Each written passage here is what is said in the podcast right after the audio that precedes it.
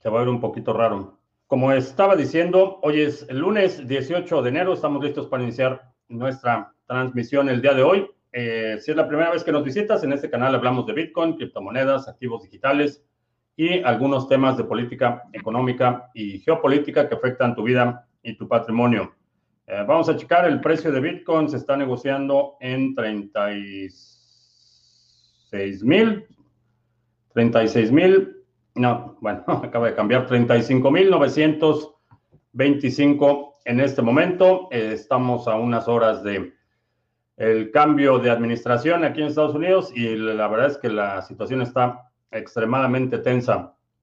Eh, también eh, ya mencioné que hablamos de criptomonedas. Sí, eh, tenemos el live stream de audio, solo audio vía Podbean y tenemos nuestro stream de audio y video vía Facebook, Periscope y Twitch.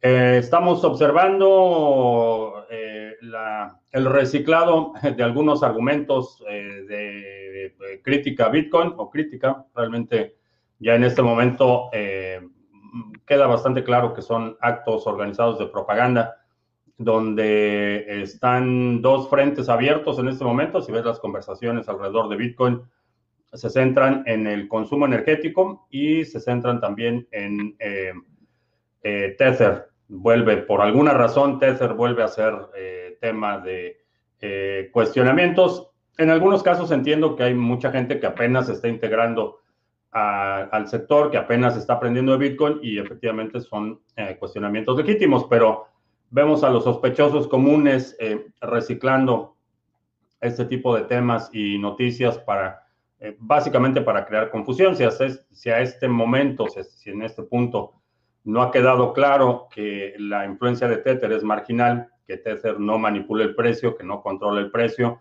que si Tether desaparece puede ser un un bajón de precio, eh, una falla marginal, pero el éxito de Bitcoin no depende de Tether. Eh, y por el otro lado, la, discusión en el Frente de Energía eh, surgió porque hay un grupo que va a empezar a minar Bitcoin, están instalando una minería de Bitcoin en Antártica. Y obviamente hacen la comparación de siempre, que con los gigawatts de energía que se va a minar Bitcoin en Antártica se podrían eh, se podía proporcionar electricidad a una ciudad mediana y este tipo de argumentos que son bastante absurdos porque en la Antártica no hay ciudad, no hay ciudades medianas, no hay 80 mil habitantes en la Antártica. Entonces, eh, lo que hace la minería de Bitcoin, que sí es intensiva en el uso de energía, lo que hace es eh, migrar o, irse a donde hay un excedente de, energía que no puede ser distribuida. Estamos viendo muchísima innovación en el frente de eh, no solo energías renovables, sino eh, eh, proyectos en los que están capturando el excedente, por ejemplo, la quema en la extracción de petróleo, por ejemplo, que es el gas natural que se extrae junto con el petróleo, no es económicamente viable refinarlo, entonces lo queman en la, en la parte alta de la torre, entonces ya hay proyectos que están capturando esas emisiones eh, y convirtiéndolo en Bitcoin. En el caso de la minería china, que, invariablemente también viene a colación, la razón por la que hay una alta concentración de mineros en China es porque China, a diferencia de otros países, tiene una capacidad excedida en términos de generación. Tienen eh, hidroeléctricas enormes, pero no tienen la infraestructura de distribución para, esas, eh, para ese excedente. Entonces, los mineros pueden obtener energía extremadamente barata porque es energía que no se puede, no se puede distribuir, no se puede destinar a otra cosa. Eso sin considerar que, por ejemplo, eh, eh, vemos también eh, algunas comparaciones parciales que dicen que Bitcoin, por ejemplo, usa más energía que toda la red de transacciones de Visa o Mastercard. Y aunque no tengo el cálculo y no puedo verificar si, si la afirmación es cierta, es una afirmación parcial porque la, red de Visa y, Mastercard no depende únicamente de la red, eh, sino que hay un consumo adicional asociado a toda la infraestructura de Visa o Mastercard. Si quisieras calcular realmente el, eh, consumo energético, tienes que considerar toda la infraestructura, no nada más la red de las transacciones de tarjeta de crédito. Eh, por ejemplo, algo que esta comparación ignora es que, por ejemplo, el, eh, el eh, restaurante o la tienda o, el establecimiento que está recibiendo el pago con la tarjeta está proporcionando la energía para las máquinas que está utilizando. Entonces, esa energía no la, no la consideran en este cálculo. Simplemente si agregas el componente de la energía eléctrica que el, comerciante está poniendo para, para, que la red funcione, eh, el cálculo sale de toda proporción. Entonces, Va a haber muchas críticas. Eh, obviamente ya también hay, llamados y, voces que están pidiendo a gritos que eh, Bitcoin se detenga. Hay por ahí un programador que está eh, afirmando que Bitcoin se puede tener con un plumazo del nuevo presidente que... ¿Cuál era el nombre? que Ayer se me ocurrió un nombre que era buenísimo, pero ya se me olvidó. Este... ¿Cuál es el nombre? Se me olvidó, pero al, rato me acuerdo. Ah, nos oyese, nos oyese. Ese es, ese es el nombre, nos oyese. Y la única razón es porque eh, está en la presidencia porque no es, el agente naranja, ese es, eh, ese es todo el argumento y, y, ese fue el fundamento de la campaña y por eso ganó, porque no es el agente naranja. Eh, como lo habíamos mencionado en su carrera política, no tiene realmente eh, ningún mérito destacable. Eh, la única razón por la que fue seleccionado para ser el vicepresidente de Obama era precisamente para apaciguar el voto blanco. Si, Obama, hubiera escogido como vicepresidente otra persona de color o algún o, o, una mujer, por ejemplo, habría perdido el voto blanco.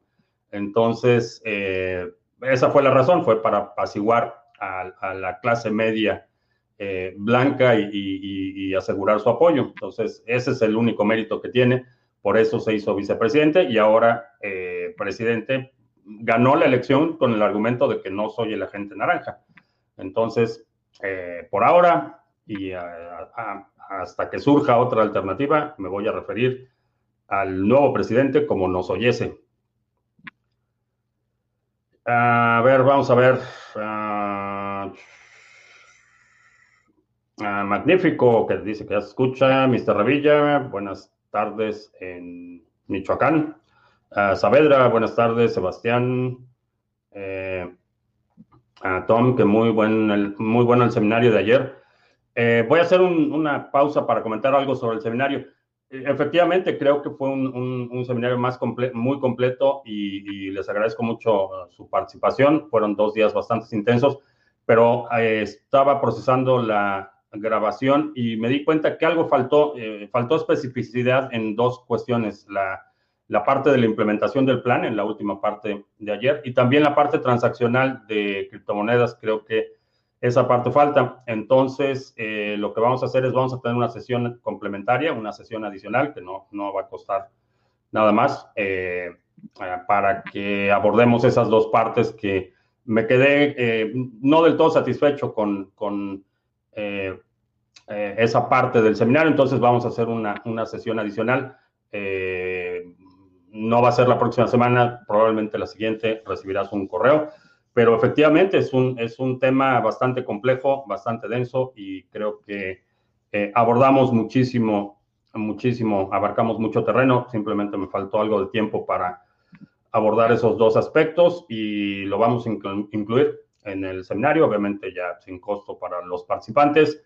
Eh, si quieres registrarte para el seminario y participar en esa sesión en vivo, en los anuncios voy a platicar más sobre ese seminario. Eh, J. Canoa, saludos. Eh, Belceguán en Menorca. John Per, saludos.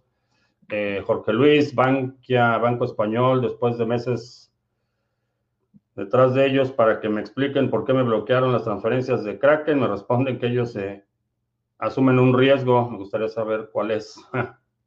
Ah, no, realmente no asumen un riesgo.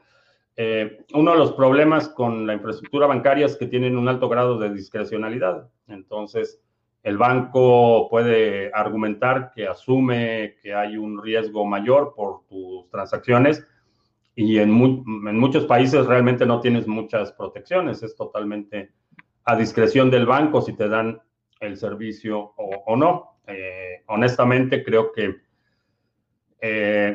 en muchos casos no se justifica el, estar peleando con los bancos por, esta situación, entonces simplemente recuperar, recuperar tu dinero y, buscar otra alternativa. Eh, si vas a operar volumen alto, a lo mejor Estonia. O te puedes ir a Andorra, como todos los youtubers que se están yendo. Eh, Alberto, en Valencia, saludos y gracias, Alberto, por tu contribución para los resúmenes semanales, bastante útil. Eh, Juan, en la carretera, saludos. Marisol, ¿A qué precio pudiera llegar ADA a largo plazo? Eh, no tengo definido todavía un target a largo plazo. Creo que ADA es uno de los, de los proyectos. Obviamente hay mucho ADA, a diferencia de, eh, Bitcoin, eh, es mucho más abundante. Entonces el precio unitario no va a llegar al precio de Bitcoin. Para que un ADA llegara al precio, vaya, siquiera de mil dólares, eh, para que un ADA valiera un mil dólares, estamos hablando de, órdenes de magnitud mayor al total de la economía global. Entonces, no va a llegar a mil dólares, pero creo que eh, a largo plazo, si, si te permite, si se estabiliza el precio, no importa si el precio se estabiliza en eh, un dólar o en cinco dólares o en 75 centavos. En el momento que se empiece a estabilizar el precio, creo que, y digo, hago la referencia en dólares por cuestiones prácticas, todo lo que yo mido en mi portafolio es en, satoshis, pero para cuestión, por cuestiones de practicidad lo estoy haciendo la referencia en dólares, pero una vez que se empiece a estabilizar el precio, va a ser una herramienta extremadamente poderosa para la parte de flujo efectivo. Te va a permitir eh, planear eh, a más largo plazo, eh, inclusive si estás planeando tu retiro, por ejemplo, con un escenario de precio más estable. Y repito, no importa si el precio se estabiliza a 75 dólares, eh, perdón, 75 centavos o a 10 dólares. Lo que va a suceder es que va a ser un vehículo en el que vas a poder planear a largo plazo. No tengo target de salida para, ah, ah, para ADA todavía. Eh, creo que eh, mi objetivo va a ser ir acumulando, ir con lo que estamos operando del pool, haciendo staking, ir acumulando y, eventualmente parte de lo que reciba de esos eh, eh, eh, dividendos o recompensas por la participación en el consenso, lo voy a ir pasando a Bitcoin, pero va a ser un poco más de oportunidad cuando vea que el precio se dispara, muevo algo de ADA a Bitcoin, pero no, es, no tengo todavía un target a largo plazo. ¿Cuánto puede ser? Ah, puede ser un dólar o pueden ser 10 dólares. Creo que son, cualquiera de los dos es, un escenario posible. Y la otra, por supuesto, también eh, depende un poco qué es lo que consideras a largo plazo. En el sector de las criptomonedas, eh, las cosas se mueven muy rápido. Eh, lo que sucede en, otros, en otras áreas de la tecnología en una década, en, en Bitcoin sucede en un año. Entonces, también en largo plazo, en el sector de las criptomonedas se mueve extremadamente rápido. El tiempo está muy comprimido cuando hablamos del desarrollo eh, de las criptomonedas. Entonces, el largo plazo en el sector de las criptomonedas a veces es dos años. Ese sería el largo plazo eh, comparado con el sector eh, de finanzas tradicionales, que el largo plazo estamos hablando de, de, 10 años ah, para arriba. Uh, CryptoArt, saludos ¿Qué opino de Andorra para migrar y vivir? Eh, desde el punto de vista fiscal, creo que ya, ya la, la, ecuación para, particularmente para quienes están en, España, la ecuación ya es bastante obvia. Eh, si quieres proteger tu patrimonio, vas a tener que migrar a otro lado o, o migrar tu patrimonio. Esa es, una, esa es una realidad. Las cosas no van a mejorar. Eso es, eso es algo que eh, para mis amigos en España algo que deben tener en cuenta. La situación no va a mejorar en el corto plazo, se va a deteriorar. Entonces, asumiendo esto, eh, pues, tú tienes que hacer el cálculo de, la conveniencia y, realmente, eh, si puedes proteger tu patrimonio, creo que me parece no solo razonable, sino una obligación fiduciaria con tu familia. Eh, si tienes que incurrir en el, en el sacrificio de, mudarte a otro lado para que eh, tu, familia, tus descendientes tengan mejores oportunidades, creo que se vuelve una obligación, en mi opinión. Ah, pregunto si no era mejor para el estadounidense que la gente naranja siguiera, parece que se van a autodestruir. Mm, realmente no había una mejor, no había una mejor alternativa. Eh, había una alternativa mala y otra peor.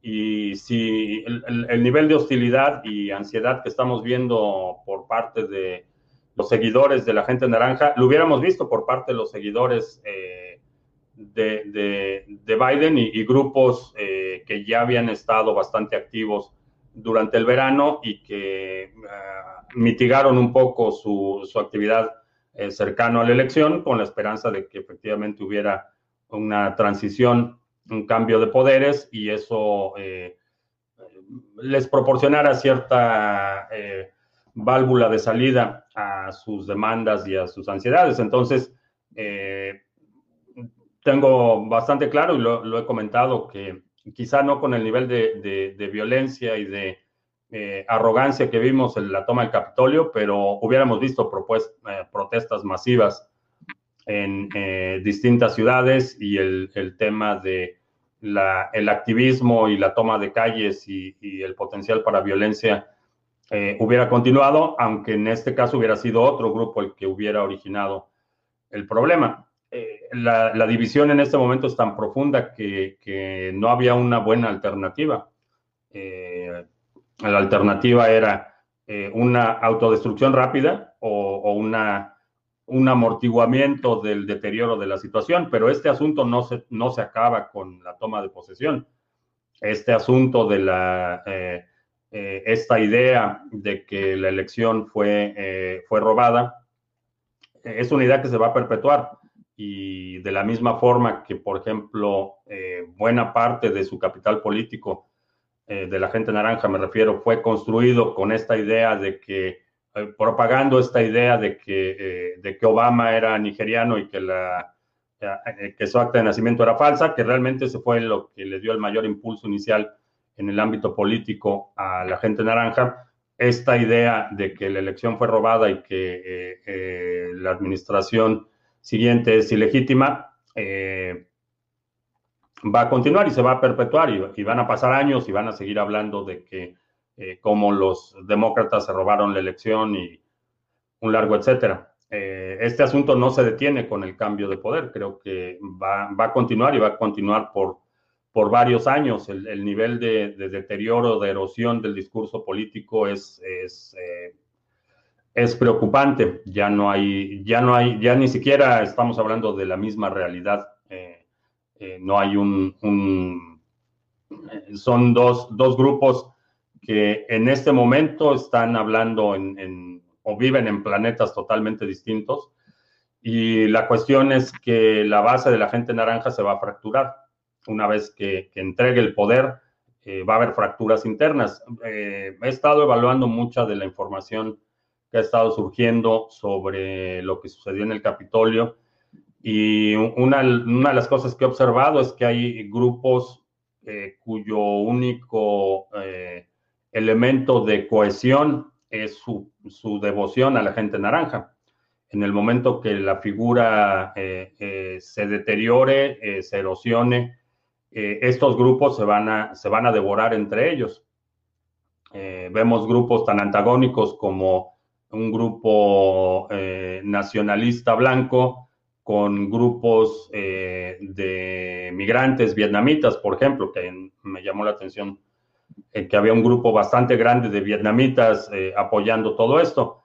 En el momento de que eh, se pierda la, influencia del poder, va a, haber, va a haber conflictos y se van a devorar. No creo que los nacionalistas blancos vayan a abrazar los ideales o van a darle, vayan a darle la bienvenida al grupo de migrantes vietnamitas. No veo esa instancia, definitivamente. Entonces, el proceso de autodestrucción es un proceso que se puso en marcha hace décadas.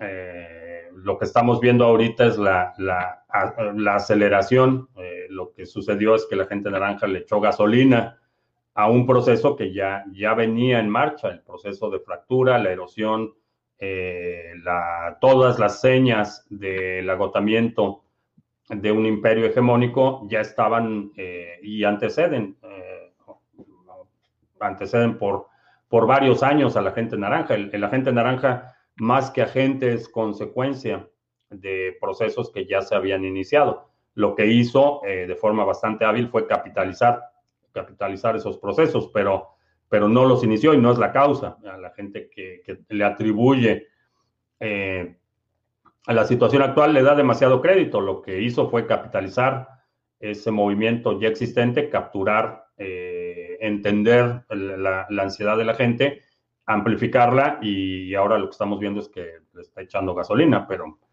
le dan demasiado crédito quienes le, le atribuyen eh, esta situación únicamente a él. él es, eh, es, una consecuencia de un proceso que ya llevaba décadas uh, en Venezuela del Norte, que dona sus vacunas a los que menos tienen. Eso dice, pero la verdad es que no vi ninguna, ninguna evidencia, ninguna forma de verificar que efectivamente en, Venezuela del Norte no hay vacunas porque accedieron a que le dieran prioridad a países pobres. Ahora, el nivel de pobreza en, en, Venezuela del Norte es bastante alarmante y está creciendo día a día. Entonces, eso de que somos los ricos que ayudamos a los países pobres, no sé de dónde. Ah, ¿De dónde sacarán la energía los uh, mineros de la Antártida? Van a, van a utilizar, me parece que energía geotérmica. Eh, me parece que eso es lo que van a utilizar. Uh, Metamask, ¿para qué sirve? Es un, un componente, un, eh, una extensión del navegador que te permite eh, interactuar con aplicaciones descentralizadas o con la cadena de Ethereum. Entonces eso lo instalas en tu navegador te permite eh, crear una cartera de Ethereum guardando tus llaves privadas de forma local y eh, te permite interactuar con contratos de Ethereum. Uh, navegando en Brave me llega publicidad de BlockFi. Eh, no tengo ni, ni experiencias buenas ni malas con BlockFi. Mm, no te, no te puedo decir. Pero cuidado con las, todas las cuentas que se están abriendo. ya Holanda eh, y los Países Bajos hoy anunciaron eh, Bankia, no Bankia, eh, se me fue el nombre, este Bitstamp, me parece que fue el que hizo la, publicó el anuncio. Mm, lo estoy buscando porque no quiero darte información equivocada. Uh, Sí, me parece que fue Bitstamp. Sí, eh, Bitstamp uh, envió una notificación a sus usuarios en los Países Bajos, Holanda y los Países Bajos, diciéndoles que van a tener que mandar una verificación de que son, tienen control de la cuenta de destino. Cuando hagas un retiro, solo te va a permitir configurar una dirección de retiro y esa dirección de retiro, de retiro tienes que mandar documentación en la que demuestras que tienes control de esa dirección, que ya no vas a poder hacer, retiros a cuentas de terceros, entonces era muy común que, por ejemplo, la gente hiciera retiros de un exchange a otro, o que si le, ibas a pagar a alguien, utilizabas dinero de un exchange y, enviabas ese dinero a un tercero. Ya no lo vas a poder hacer uh, si eres eh, cliente de, de, cualquier exchange en los Países Bajos realmente. Entonces, eh, eh, cuidado con los servicios centralizados porque podemos, empezar a ver medidas similares en otros lugares. Uh, JCP en Argentinazuela, saludos. Uh, se dice que está liberando el metano del suelo del Polo Norte, lo que puede provocar un adelanto en el efecto invernadero. ¿Crees que puede haber manera de canalizar ese metano y depositarlo en algún lugar para capturar la energía? No creo que exista todavía la tecnología, aunque sí se podría hacer. A diferencia de, uh, por ejemplo, hay sistemas que capturan el metano que produce el estiércol, eh, el desecho de ganado. Pero la, la, cuestión es que el metano se libera cuando el estiércol se descompone, entonces es fácil transportarlo y concentrarlo. Pero cuando está liberándose del subsuelo eh, o, cuando se derrite la capa de hielo y empieza a liberarse el metano, es una superficie enorme que tendrías que cubrir con algo para captar ese gas que, es más, eh, menos denso que el aire eh, y, va a tender a subir. Entonces necesitarías tener una, un domo o una cúpula o algo que te permita capturar eh, todo ese metano que está ascendiendo. No sé cómo, no sé cómo se podría hacer algo así, pero y lo que falta por ver para detener a Bitcoin y su subida, pero no podrán. Bitcoin cambiará el mundo. Creo que sí. Eh, no sé, el, el asunto de... Eh, va a haber intentos por detenerlo y el, en cuanto al precio, el precio creo que es un asunto, va a ser relativamente trivial el precio de Bitcoin. Creo que la, la, fortaleza va a estar ahí independientemente del precio que tenga. Y vamos a ver fluctuaciones de precio, y vamos a ver embates y vamos a ver más ataques por parte de actores de Estado y, y actores organizados y vamos a ver más, eh, vamos a empezar a ver eh, gobiernos como, eh, digo, ya está pasando en, en, en cierta medida en Venezuela, pero ya está empezando a pasar en Irán también y vamos a ver quizá en otros países en los que los gobiernos van a empezar a minar Bitcoin, van a dedicar infraestructura y energía eléctrica a la, minería de Bitcoin y esa va a ser una prioridad. Entonces, si, si tienen que dejar ciudades enteras o, barrios enteros sin luz porque están minando Bitcoin, lo van a hacer con la mano en la cintura. Y creo que eso va a ser interesante el proceso. Ya en, en, en Irán hubo algunos apagones Obviamente la información está bastante controlada, pero parece, parece haber indicios que es por la sobrecarga que le están poniendo a la minería de Bitcoin. Entonces, eh, países en los que, bueno, eh, parece redundante, pero eh, los países con los gobiernos todavía más corruptos que los demás, me parece que vamos a ver esa instancia en la que empiezan a los gobiernos van a empezar a minar Bitcoin eh, de forma acelerada y no importa si hay gente que se queda sin luz, si tienen que hacer cortes de energía para que cumplas tu deber patriótico y contribuyas a Bitcoin, lo van a hacer. Obviamente ese Bitcoin va a quedar en manos de los corruptos principalmente, pero creo que eso va, va a suceder. Uh, Skurjavi o Skurjavi en Euskadi, el seminario de la estrategia 2021. Eh, vamos a tener la primera sesión el próximo sábado. Eh, todavía no tengo terminados los materiales para integrar a los nuevos participantes, pero y la idea era empezar en enero, pero estoy trabajando marchas forzadas. Escuché que muchas personas envían satoshis a la primera cartera de Satoshi Nakamoto con la esperanza de que algún día aparezca en un airdrop todo el Bitcoin que posee. Que las personas que le envían satoshis, algo así, se podría lanzar una moneda en la fuente de los deseos. Eh, sí. ¿Es posible saber cuál es esa cartera? Sí. Eh, eh, busca en algún sitio dedicado a Bitcoin. No lo vayas a encontrar en cualquier cualquier otro lugar. Busca un sitio dedicado a Bitcoin y me parece que en el wiki de bitcoin.org ahí está la cartera de Satoshi. Investiguen el caso de Bitsmael. Le hicieron una criptomoneda, un tal Ismael, que llama a las criptomonedas engañamonedas. Eh, hay de esos engaños surgen todos los días y una de las cosas que hemos inculcado y promovido en el canal es que eh, entiendas los principios de cómo operan las cosas, que entiendas, eh, porque los estafadores hoy se llaman de una forma y mañana le cambian algo y se llaman de otra forma, y, pero la mecánica de operación y la lógica es la misma. Entonces, si, si puedes, eh, si entiendes los principios eh, para detectar una estafa, puedes detectar todas las estafas. Entonces, en lugar de estar persiguiendo una a una por nombre, que es un ejercicio inútil y agotador, eh, prefiero eh, explicar cuáles son los principios de operación para que lo puedas detectar cuando algo suena a estafa. Ah, las monedas de flujo efectivo son mejores para tiempos largos de poca volatilidad o pueden tener despegues durante este ciclo. Eh, van a tener las dos. Esa es una de las enormes ventajas que le veo a, proyectos como Tesos, como Cardanos, como Waves, en los que estoy participando activamente eh, en staking, en delegación, operación de pulse y todo esto.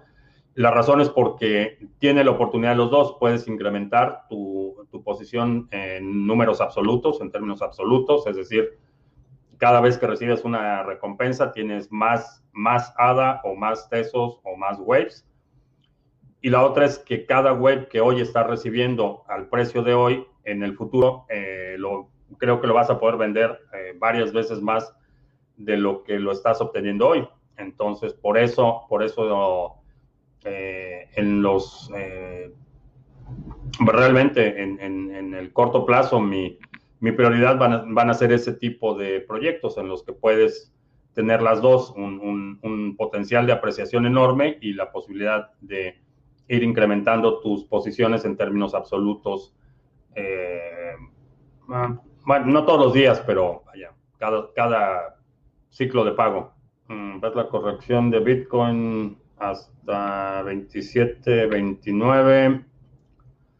No lo sé, eh, el nivel de 30 fue un nivel bastante, bastante robusto, entonces, eh, si ves ahorita ya hay, hay muy, poca gente que está en rojo, solo aquellos que compraron eh, realmente en los picos, en, en 41, 800 me parece que fue uno de los picos, pero es muy poca gente la que realmente está en, en rojo. Ahora, a diferencia de ciclos anteriores, eh, como lo he mencionado, mucho del Bitcoin que está eh, siendo adquirido en este momento a este nivel de precio es Bitcoin que no va a regresar al mercado eh, posiblemente en décadas, por lo menos años, eso sí lo, puedo asegurar. Estamos viendo una velocidad de acumulación enorme de grandes cantidades, transacciones grandes, y es Bitcoin que está saliendo de exchanges y que está desapareciendo. Hay algunos indicios de que a diferencia de otros ciclos en los que el Bitcoin se quedaba estacionado en exchanges, ese Bitcoin está saliendo y está saliendo rápido. Entonces, ¿es posible? Sí, sí es posible. Eh, una, una, corrección al 50% eh, de este nivel eh, ubicaría Bitcoin alrededor de los 18 mil, que sería el, el, peor escenario, pero del nivel que estamos ahorita, 27 a 29, sí sería razonable o posible. Plur Sol en la mitad del mundo, saludos. El seminario del Reseteo 2021 es indispensable para el que está o se integra al mundo de cripto, muy conforme hasta aquí, dice JCP. Excelente, qué bueno. Ah, ¿Qué sucede con Ripple? Eh, checa la, en el resumen semanal de ayer, hablé precisamente del caso de Ripple.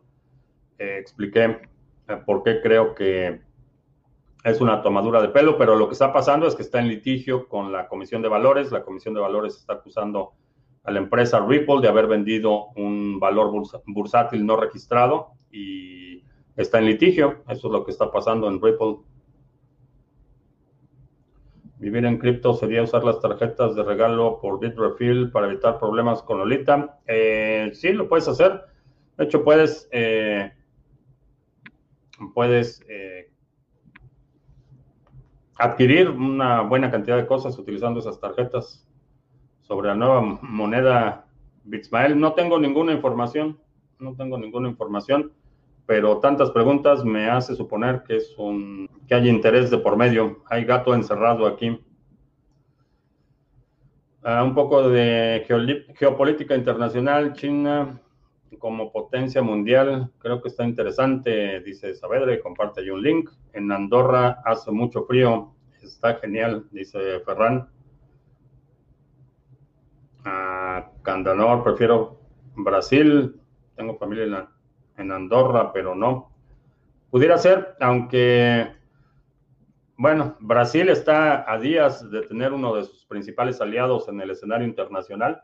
Y bueno, de hecho, dos, los los tres chiflados están a punto de perder piso. Eh, el gobierno italiano se está desmoronando. el agente naranja entregue el poder en un par de días y realmente de los tres chiflados solo queda eh, eh, Bolsonaro. Entonces, Brasil creo que va a ser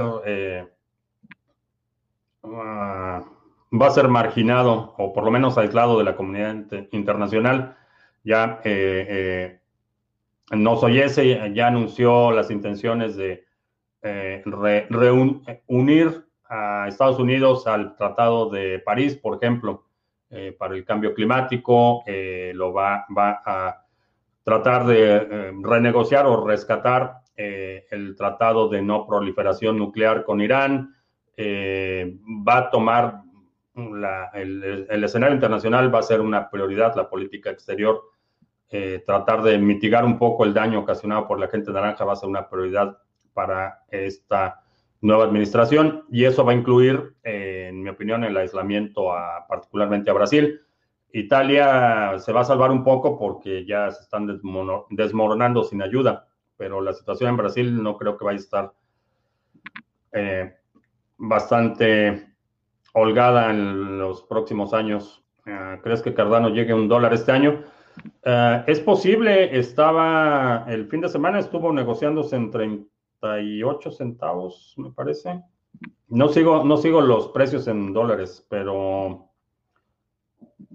el máximo, no, estuvo en 40, llegó a tocar 40 centavos de dólar. Eh, no está tan lejos el dólar, es, posible. Ah, acabo de agregar Dedalus a la cartera Ledger. Si me paso los fondos que tenía en la wallet de Dedalus y tengo que delegar nuevamente a Sarga, si vas a restaurar la cartera en Dedalus, no, eh, si vas a crear una cartera nueva y transferir los fondos, sí. Y tiene que pasar el periodo de maduración. Me han dicho varias personas que no les llegan las lecciones del minicurso. Estoy revisando caso por caso. Eh, tenemos ya miles, eh, miles de usuarios que han recibido el curso. lo que he estado notando en algunos que me estaban diciendo que no lo recibían es que en muchos casos son errores del usuario el dominio está incompleto o, le falta un punto o en lugar de .com pusieron .com. Eh, el otro problema que he visto en un par de casos que no he podido detectar de qué se trata son cuentas de Hotmail. No tengo idea por qué no lo reciben. Eh, si envío un correo directamente desde mi cliente de escritorio, sí lo reciben, pero el, el que se envía automáticamente al sistema no lo reciben y no está en el spam, no está en ningún lado, simplemente eh, se pierde en el, en el limbo, pero estamos, estamos checando todos los casos eh, que se puedan. A un nuevo token que se hizo viral, queremos saber si le ve proyección. No tengo idea, no tengo idea si tiene proyección o por qué se hizo viral o de qué se trata. No te puedo decir nada al respecto. los que no podemos asistir al seminario de reseteo, podemos eh, adquirirlo, sí, eh, puedes adquirirlo y puedes participar en la sesión complementaria que va a ser en, no este fin de semana, probablemente el siguiente fin de semana. Y ya está la grabación arriba de la primera sesión. Ahorita terminando la transmisión voy a procesar, terminar de procesar y subir la segunda sesión y vas a tener acceso a la tercera sesión. ¿Algún descuento con BTC? Eh, mándame un correo, mándame un correo y vemos. cuáles elecciones, si la elección no está en blockchain, para mí no es válida. Eh, ok, el problema es que la blockchain no, no soluciona gran cosa. Y la razón por la que no soluciona gran cosa es porque buena parte de la manipulación de los procesos y los sistemas electorales sucede eh, semanas, en algunos casos meses antes de que los votantes vayan a depositar su voto la parte de la recepción del voto, la, mecánica el día de la elección, cuando reciben el voto, se verifica el voto, se cuenta el voto y se almacena al, voto, es quizá eh, el menor de los problemas de los sistemas electorales.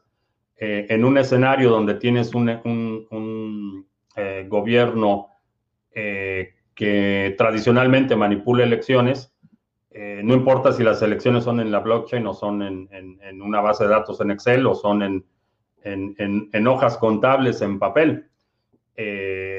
Si lo que guardas en la blockchain es basura, eh, vas a tener basura inmutable. Y ese es un problema.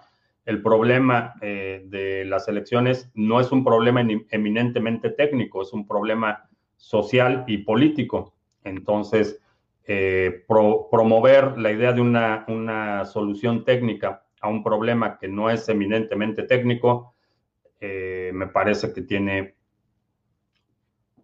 tiene todavía camino por recorrer. lo que sucedió en el Capitolio, o sea, lo que nos mostraron por la TV y el Internet censurado. Eh, no sé, no sé qué te mostraron en la TV. Eh, realmente no, no, veo televisión, pero hay, eh, hay, hay una compilación bastante interesante de, videos capturados por los propios usuarios, los participantes, quienes estuvieron ahí, sus transmisiones en vivo, lo que estaban diciendo, lo que se veía alrededor. Eso, eso fue lo que estuve evaluando no la opinión de, eh, opinadores profesionales.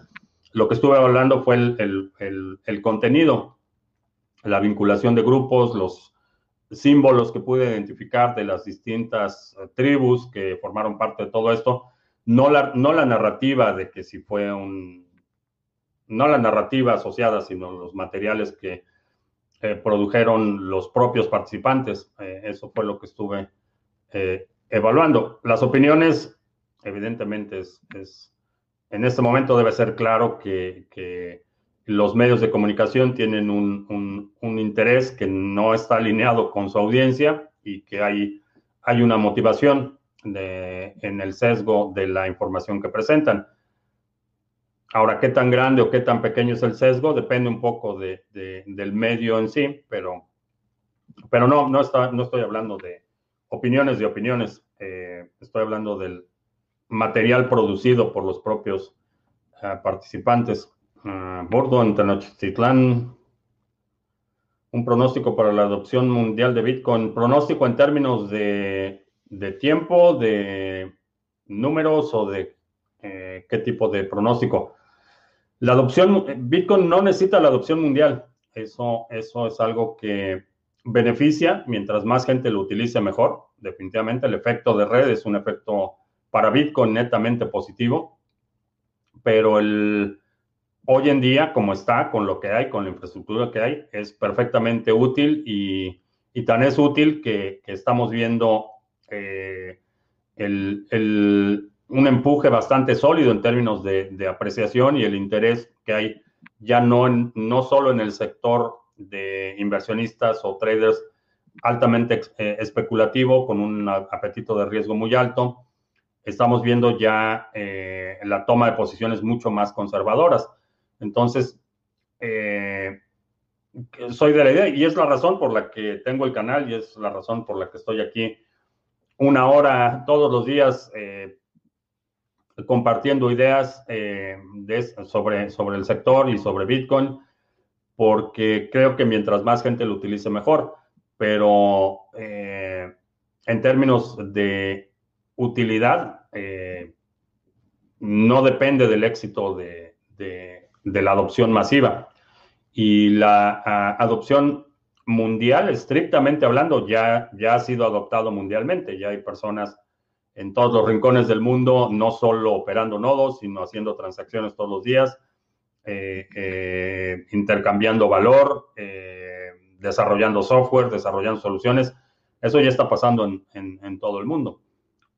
una adopción por parte de los usuarios, no creo que veamos un, un, escenario en el que todo el mundo utilice Bitcoin, por lo menos de forma consciente. A lo mejor vas a, de la misma forma que hoy utilizas, por ejemplo, Voz sobre IP, que es un protocolo que hace 20 años, cuando inició, eh, tenía mucha fricción y, era muy complicado y muy, muy difícil de usar. Hoy en día, todos los usuarios de telefonía utilizan el protocolo de voz sobre Internet, utilizan voz sobre IP, sobre IP, pero no tienen su propia infraestructura, están utilizando la infraestructura de alguien. Entonces, en el futuro creo que vamos a ver una instancia en la que haya algunos servicios financieros que la gente esté utilizando, que estén basados en Bitcoin, pero que no sean necesariamente Bitcoin, o que el usuario no tenga que intercambiar Bitcoin, pero eh, el servicio en sí está basado en Bitcoin.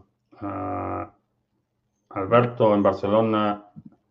Ayer habló Bitcoin y el final del dinero físico en un programa de televisión, cuarto milenio, pero con muchísimas imprecisiones y de forma super, muy superflua. Eh, sí, no sé, no sé a veces los canales y medios de dónde sacan a sus expertos en los temas, pero llaman a alguien y, por lo menos los que están más involucrados en el sector, nadie, nadie tiene idea quién es el individuo. Entonces asumirías que si vas a llamar a alguien para una entrevista es alguien que,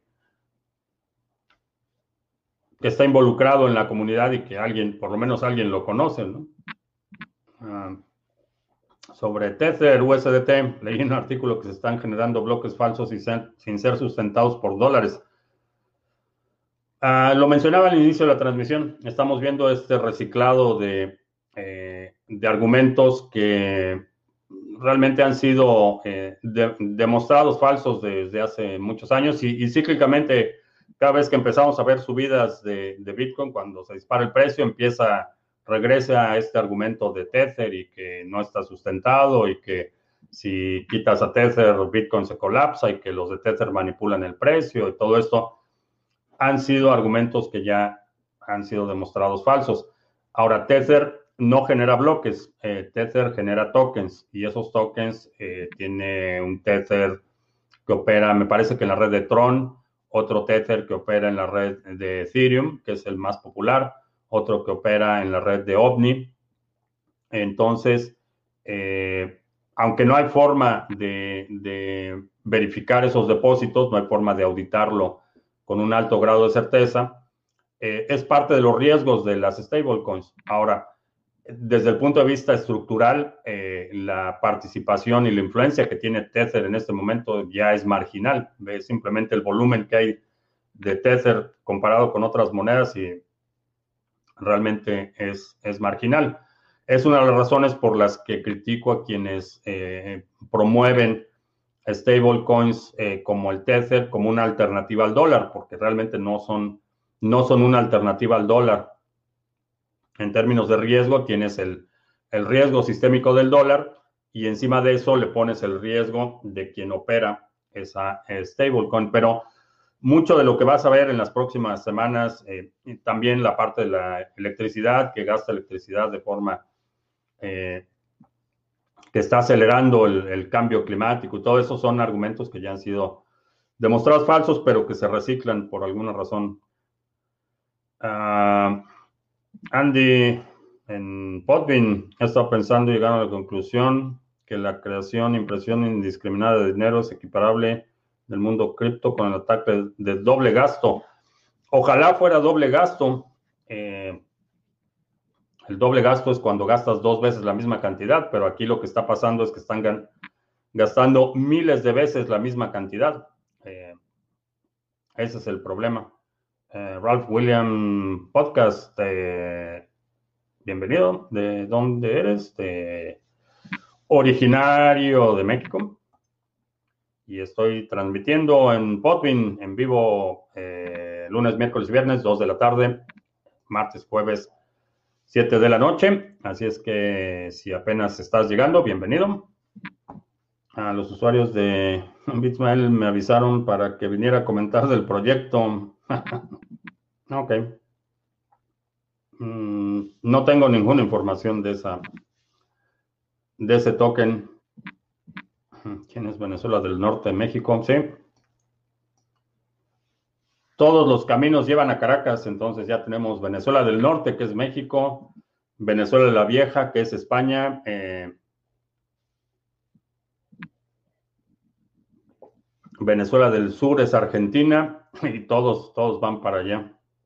O vamos, eh, porque parece un cáncer que se está extendiendo rápidamente. ¿Cuál es la mejor manera de guardar las 24 palabras? Eh, en una placa metálica con punzones. Esa es la, mejor forma de guardarlas porque es resistente a incendios, inundaciones, etc. Esa es la mejor forma de guardarla. Eh, lo puedes escribir en un papel, guardarlo en una bolsa de plástico y ponerlo en un contenedor eh, que sea resistente. Eh, esa es la mejor. Hay que resguardarlas físicamente. Para las 24 palabras, el mayor riesgo es que pierdas ese papel o que el papel se dañe. Ese es realmente el riesgo.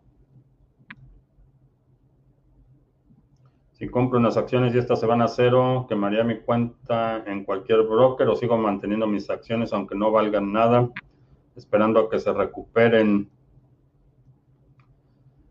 Em, hay dos, eh, circunstancias. Eh, la primera es que mantienes tus acciones, pero únicamente en papel, porque si una acción se fuera a cero, quiere decir que la empresa desaparece o se va a la bancarrota y esto significa que dejaría de cotizar en los mercados, entonces ya no podrías eh, vender tu acción si en algún momento en el futuro hubiera una recuperación. Esa recuperación muy probablemente no incluya que sea listada nuevamente eh, en los exchanges y que tengas acceso a los mercados para intercambiar esas acciones. Eh, si una empresa se va a la quiebra, desaparece, tus acciones se van a cero y lo que vas a tener es un, un, bonito un bonito recuerdo o un papel que puedes enmarcar y ponerlo en tu oficina, pero ah, una vez que la empresa se va a cero, eh, se elimina de los exchanges y ya no puedes vender esas acciones en el mercado, uh, aun cuando se recuperaran en el futuro. Ah, Exodus Wallet ahora empezado, han empezado a pedir que te identifiques. Eh, no he visto eso, pero espero que no no tienen custodia, entonces realmente no habría ninguna razón para que te pidan identificación. Uh, detener a Bitcoin es como pedirle al artista que pinte el sonido de una gota de agua al caer en el desierto. Eh, sí, de hecho, es una idea y esa, es, y esa es la razón por la que no lo pueden detener. Es una idea. Eh, y es una idea que no se puede desaprender. Es como querer suprimir la... Eh, suprimir el fuego, por ejemplo no, no lo puedes detener, ya es una idea, es una eh, tecnología que eh, fue desarrollada, creada, inventada o como quieras llamarle, pero que ya existe, no lo podemos desaprender. Entonces, no lo pueden detener, no, se puede, no pueden detener a Bitcoin, pueden perseguirlo, sí, pueden eh, declarar que la negociación con Bitcoin es ilegal, sí, sí lo pueden hacer, pero no lo van a poder detener. Y como, hemos visto en otras eh, prohibiciones, claramente el tema de la prohibición del alcohol aquí en, eh, a principios del siglo XX, por ejemplo, eh, dio pie a la creación de una de las mafias más grandes y, prevalentes en el mundo. la mafia de Chicago empezó con la prohibición de alcohol a, a principios del siglo XX. Entonces, eh, ni se diga la guerra contra las drogas, por ejemplo, la prohibición de las drogas no las han podido detener y ni siquiera en los entornos que están altamente controlados, eh, al grado de que ni siquiera pueden mantener a las drogas fuera de las prisiones, que se supone que es el entorno en el que el gobierno es 100% responsable de lo que pasa allá adentro, ahí no las pueden detener. Imagínate en cualquier otro entorno. Ah, ¿Qué opino sobre Ethereum? Ah, subirá en el 2021 como un 200%. Mm, puede subir, ah, puede subir. Eh, no, no tengo Ethereum, eh, no es un proyecto que me interese, creo que tiene serios problemas en términos de dirección e implementación, pero ¿Puede subir de precio? Sí, sí puede subir de precio. No creo que un 200%, pero sí puede subir de precio. No lo tengo en mi, en mi portafolio y es un proyecto que lo observo por el interés técnico, pero, pero no, le, no le he puesto ni un, ni un Satoshi a, a ese proyecto. Ah, vaya, de inversión, obviamente sí tengo algo ahí para transacciones, pero no es uno de los proyectos que me interesen. Uh, Gavilán, gracias por el seminario del reseteo, te abre mucho la cabeza. Sí, es un tema, es un tema bastante profundo. Fueron seis horas y cachito de seminario y creo que todavía faltó especificidad en las dos áreas que hay, por eso vamos a hacer la sesión adicional para ahondar en esos temas. idea para el individuo digital, cómo usar un conjoin y desaparecer. ¿Con cuántos bitcoins crees que se pueda jubilar el primo Juan de 30 años ah, sin hijos soltero? Si piensas permanecer soltero y sin hijos, eh, mi, tienes ahorita 30 años, eh, empieza por acumular 2.7 bitcoins, ese sería el número, asumiendo que, no te vas a jubilar el próximo año. Eh, si tu plan de jubilaciones todavía vas a trabajar por lo menos unos 10 años, con 2.7 bitcoins creo que, creo que estarías en una excelente posición. Uh, Guagua Purik en Bogotá, saludos. Sobre el minado de minero, ¿ves algún inconveniente de hacerlo en un domicilio en México, considerando que cuento con un contacto que se alimenta el servicio de las áreas comunes? Eh, nada más mitiga el ruido porque aún tarjetas, tarjetas gráficas son bastante ruidosas. Mm, ¿Qué tan bajo puede llegar la dominancia de Bitcoin? Va a fluctuar. Eh, creo que vamos a ver a Bitcoin por debajo del 50% en el próximo ciclo alcista. Creo que sí. Paz y tranquilidad después de tanto tiempo viendo cómo, funciona este mundo. Eh, que si alguien usa Coinbase, recomiendo no utilizar Coinbase. Eh, es una mala idea y desde el punto de vista ético eh, hay, problemas con Coinbase. Ah, tengo Ripple, será mejor vender. Mm, no sé qué porcentaje sea de tu portafolio, no sé cuándo entraste, si estás, eh, o, qué porcentaje, si estás dentro de un porcentaje de pérdida tolerable. Pero yo, yo ya lo habría vendido, definitivamente yo ya lo habría vendido.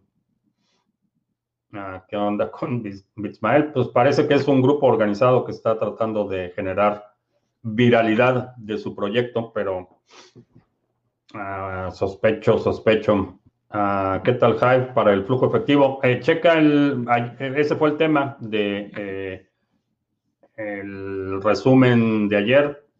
Individuo Digital abordó ese tema y tiene publicado un video sobre ese tema. Ah, a excepción de Bitcoin, ¿qué criptomoneda crees que tenga la mejor comunidad? Dogecoin. Dogecoin es una de las que tiene, tiene mayor, eh, la comunidad más eh, pintoresca, digamos. Iván Duque Colombia es el cuarto chiflado. Ah, en términos de, importancia regional, creo que definitivamente Brasil sería una, una prioridad para la política exterior. Ah, Veritasium, otra tomadura de pelo de Reggie, ¿cómo se llama? Reggie Middleton, me parece, Reggie algo. Una tomadura de pelo, Veritasium. Ah, cómo recuperar los fondos de un Trezor, tener la semilla, pero sin tener la posibilidad de tener un dispositivo nuevo. Eh, puedes restaurar, con esas palabras puedes eh, restaurar tu cartera eh, en distintas redes. Por ejemplo, si en el Trezor tenías una cartera de Bitcoin, en un cliente de Bitcoin con esas mismas palabras puedes restaurar la cartera. Mm, creo que tendrán muchos problemas sin contar con los pro-Trump. Sí, sí la, situación ya era bastante precaria. Antes, antes, inclusive mencionaba antes de la pandemia, ya había indicios de desaceleración económica, ya los problemas se habían venido acumulando.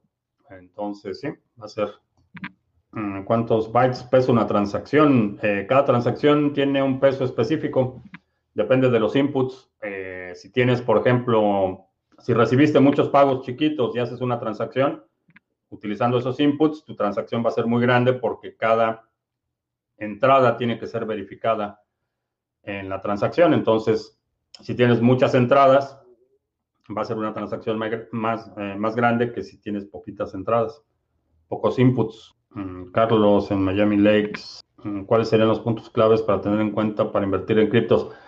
Ah, tengo un video dedicado a ese tema. Eh, checa en el canal de YouTube o en Library. Hay un libro, no un libro, un video que se llama eh, me parece que 10, 10 puntos para evaluar proyectos, me parece que es el nombre. Eh, obviamente es una metodología bastante complicada. Eh, no complicada, compleja. No es complicado, pero, pero sí hay una metodología para evaluar los, los, proyectos. ¿Cuáles considero que son los puntos claves? Te voy a dar tres. El primero es si realmente resuelve un problema, porque estamos viendo una enorme cantidad de proyectos que son una solución a un problema inexistente eh, o son una solución buscando un problema.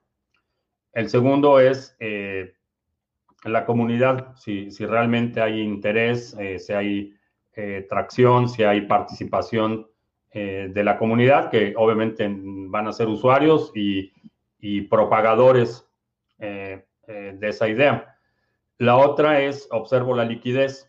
Si es un proyecto que tiene muy alta liquidez o poca liquidez, por ejemplo, todo lo que son tokens RC20 de Ethereum, cualquier moneda basada en Ethereum en este momento, es problemático por el alto costo de las transacciones.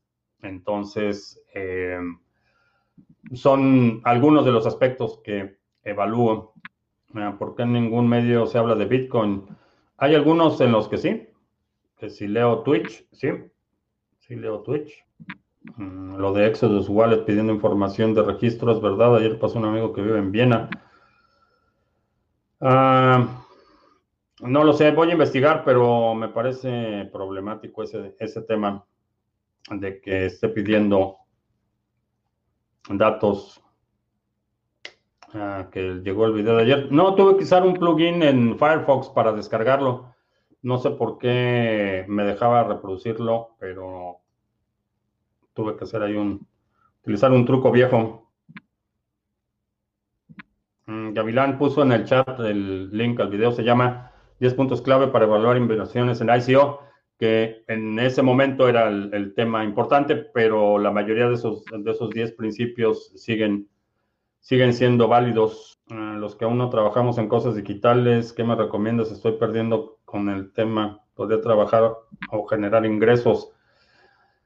Eh, ahí va a haber muchísimas oportunidades en los próximos años. Eh, no necesariamente tienes que ser programador o, técnico. Obviamente necesitas cierto, cierto nivel de eh, eh, alfabetismo digital. Necesitas poder usar herramientas básicas. A lo mejor no importa si eres contador, si eres abogado o si eres médico. Todo el mundo necesita poder usar una computadora, una tableta, aplicaciones de oficina, etcétera eso es el equivalente a saber leer y escribir de la revolución industrial. Quienes tenían, eh, podías tener trabajos con no mucha educación, pero si ibas a trabajar en una tienda, en un almacén, eh, leer y escribir era un, requerimiento. En este momento creo que eh, el alfabetismo digital va a ser un requerimiento para prácticamente todas las actividades en el futuro. Eh, obviamente estamos viendo, estamos viviendo tiempos de extremo.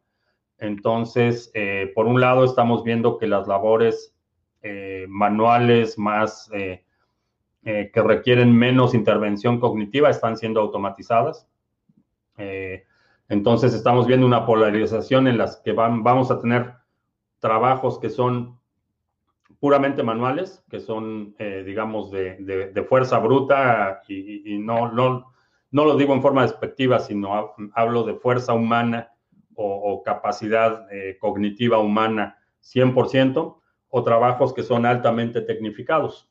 Eh, esa, medianía eh, está desapareciendo, trabajos que requieren cierto conocimiento técnico y cierta intervención humana están siendo automatizados extremadamente rápido.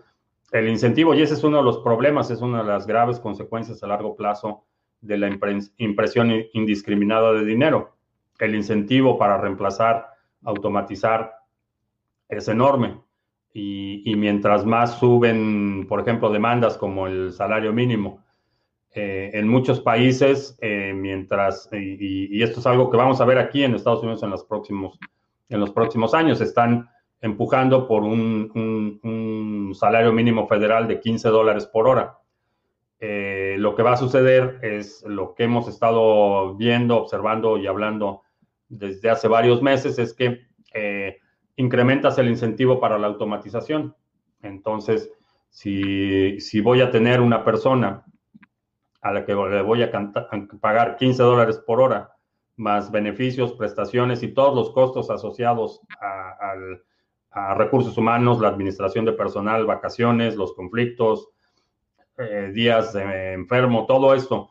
Si veo el costo por hora de un empleado comparado con el costo por hora de operar una máquina, eh, que puedo financiar con dinero prácticamente gratis o dinero que se imprime, al que las grandes empresas tienen acceso prácticamente a costo cero, el problema es que vamos a empezar a ver un enorme, eh, un impulso adicional a la automatización y con eso implica que esa gente va a ser desplazada y simplemente no va a haber trabajos. Y esa es una de las consecuencias de que las empresas puedan tener acceso a, dinero recién impreso a costo cero, porque el incentivo para la automatización y reemplazar el empleo humano eh, aumenta considerablemente. Ahora, esto es una dinámica inevitable, es parte de, las consecuencias del progreso tecnológico. Eh, creo que en la medida en la que vamos innovando, también se abren otras áreas de oportunidad, pero eso demanda que la gente esté dispuesta a aprender. Y, lo había mencionado en, en, ocasiones anteriores, si hay alguna habilidad que creo que va a ser crucial para la, no solo la supervivencia, sino para la prosperidad en el futuro, es la, eh, habilidad de aprender a aprender. Si tienes esa habilidad, si puedes adquirir nuevas habilidades, si puedes desarrollar nuevos hábitos, si puedes adaptarte a condiciones cambiantes, creo que va, a ser clave para la, la, no solo la estabilidad, sino la prosperidad personal en el futuro. Eh, si no te puedes adaptar rápidamente, eh, lo que va a suceder es que te vas a extinguir, como, como ha sucedido con oficios, por ejemplo, que eh, en algunos casos se preservan más como un, objeto, una reliquia histórica decorativa, pero en términos de utilidad económica ya no tiene ningún sentido. Y sectores enteros de la economía han desaparecido y han sido reemplazados por, por sectores nuevos. La gente que se ha beneficiado de esa transición es precisamente la gente que ha, estado eh, en posición de adaptarse al cambio y de, aprender eh, nuevos, eh, nuevos hábitos y nuevas habilidades. Creo que esa es, ese es el, la circunstancia que estamos viviendo en este momento. ¿Algún material recomendado para aprender a aprender? Eh, más que un material, lo que te recomendaría es desarrollar la curiosidad. Cuando tengas una pregunta, busca la respuesta. Esa es la forma más, más fácil y con menor fricción. No te quedes con dudas. Eh, eh, y aunque parezca una pérdida de tiempo, conocimiento trivial, el que te habitúes a buscar las respuestas a tus preguntas eh, te va a poner en esa marcha en la que eh, cuando encuentres un tema que encaja contigo, que te produce más interés, ese, ese constante hacer preguntas y buscar respuestas te va a llevar en este proceso de aprendizaje. Eh, en lugar de, de quedarte con la duda de algo, y no importa qué tan trivial sea, eh, hay veces que me, encuentro eh, buscando cosas que son, que parecen bastante absurdas, eh, que no tienen mucho sentido, pero es algo que quiero saber, que quiero saber cómo funciona este, la aerodinámica de una bola de golf, por ejemplo, que eso es algo que ayer estaba investigando, por qué las hendiduras en la bola de golf producen, cuál es la física detrás de todo eso pero eh, por alguna razón ayer me surgió la duda de la aerodinámica eh, y me puse a investigar y aprendí cómo funciona la aerodinámica en, una pelota de golf y por qué el efecto que tienen esas hendiduras hacen que la bola viaje más rápido y todo eso. Realmente no, no, no soy, ni siquiera me gusta el golf, vaya, eh, pero no, no me acuerdo, ayer estaba platicando con alguien, no sé por qué me surgió la duda, y me puse a investigarlo. Eh, probablemente sea conocimiento que nunca utilice, pero, pero estoy en este hábito de que cuando tengo una duda investigo eh, sobre ese tema y hay veces que me encuentro con temas que me producen mucho interés y me llevan por un camino de, de aprender nuevas, eh, nuevas habilidades y descubrir nuevos, nuevas áreas de conocimiento que, a las que no había sido expuesto. Creo que esa es una, una forma de hacerlo. Es lo que me ha funcionado a mí. Hay otras personas que aprenden más eh, de forma abstracta o auditiva o, o, visual, pero eso es lo que me ha funcionado. Mm, cuando haces la última actualización te aparece una nueva pestaña que se llama Exodus Share. Ah, no sé, voy a investigar sobre ese tema. Bueno, ya se nos está haciendo tarde y no hice los anuncios, pero eh, ayer tuvimos, ayer, no, antier tuvimos, uh, ¿cuántos bloques fueron? Seis bloques el, el sábado, me parece. Vamos a ver la pantalla rápidamente. Eh, si tienes ADA y lo quieres poner a trabajar, quieres incrementar tus posiciones en términos absolutos, como estábamos hablando, el pool Sarga es el pool oficial del canal. Eh, sí, ayer fueron seis transacciones. El, el 15 de junio estuvo triste, no tuvimos ninguno. 9 el, ah, no, 9 el 15 de, de junio, no, de enero. El 15 de enero tuvimos nueve bloques, que es nuestro récord, es el día que hemos minado más bloques en la historia del pool. Después el 16 no tuvimos ninguna, pero ayer tuvimos seis transacciones, hoy llevamos una, así es que va bastante bien. Eh, son bloques firmados por el pool Sarga. Eh, si te interesa, en la descripción del video están las direcciones, el ID del pool y puedes hacer tu delegación en el pool Sarga. Eh, retoma el control de tu privacidad. Ya está abierto. ya abrimos el registro. Ya debería aparecer ahí como abierto. Si no, ahorita, ahorita lo abro, pero ya te puedes registrar ya está lista la primera sesión. Vamos a tener una segunda sesión publicada hoy, que ya estoy terminando la grabación, y vamos a tener una tercera sesión, que es una sesión complementaria. Te puedes registrar y participar, eh, ver las grabaciones y participar en la sesión complementaria ah, sin costo adicional. 2021, eh, retoma el control de tu privacidad. Seminario que ahorita son seis horas de material, van a terminar siendo como ocho horas para que retomes el control de tu privacidad, eh, particularmente importante si estás en el sector de las criptomonedas. Intercambios cripto a cripto con comisiones bastante competitivas, proyecto que tenemos en colaboración con CoinSwitch. Lo puedes utilizar de forma anónima cuando es cripto a cripto. Eh, también, ¿qué es Bitcoin? Mini curso gratuito, 10 lecciones vía correo electrónico para que aprendas los fundamentos de Bitcoin. Eh, rápido, rápidos los anuncios de hoy el link de registro. Eh, puedes ir a criptomonedastv.com, diagonal tienda, y ahí está el link para que te registres. Gavilán dice que a mis 45 aprendí PineScript. Si bien es un lenguaje simple, nunca pensé que podría programar. ¿Sí? Mm, ¿Crees que en un alt season este año? Creo que sí. Creo que sí va a haber alt season este año. Bien, pues con eso terminamos nuestra transmisión de hoy. Si hay algún segmento de la transmisión de hoy que quieras eh, sugerir para nuestro resumen semanal, deja un comentario aquí abajo con la marca de tiempo para considerarlo. Eh, también no te pierdas uh, el resumen semanal de ayer, está el comentario de los mercados por parte de Juanse. Eh, también ahí Juanse menciona su entrenamiento de trading eh, francotirador. Chécalo, está, está bastante completo el material. También el video de individuo digital, donde habla de cómo crear flujo efectivo utilizando el pool o el, Sí, el pool de curación de Hive. Eh, ¿Y qué otra cosa? Creo que ya por mi parte es todo. Gracias y hasta la próxima.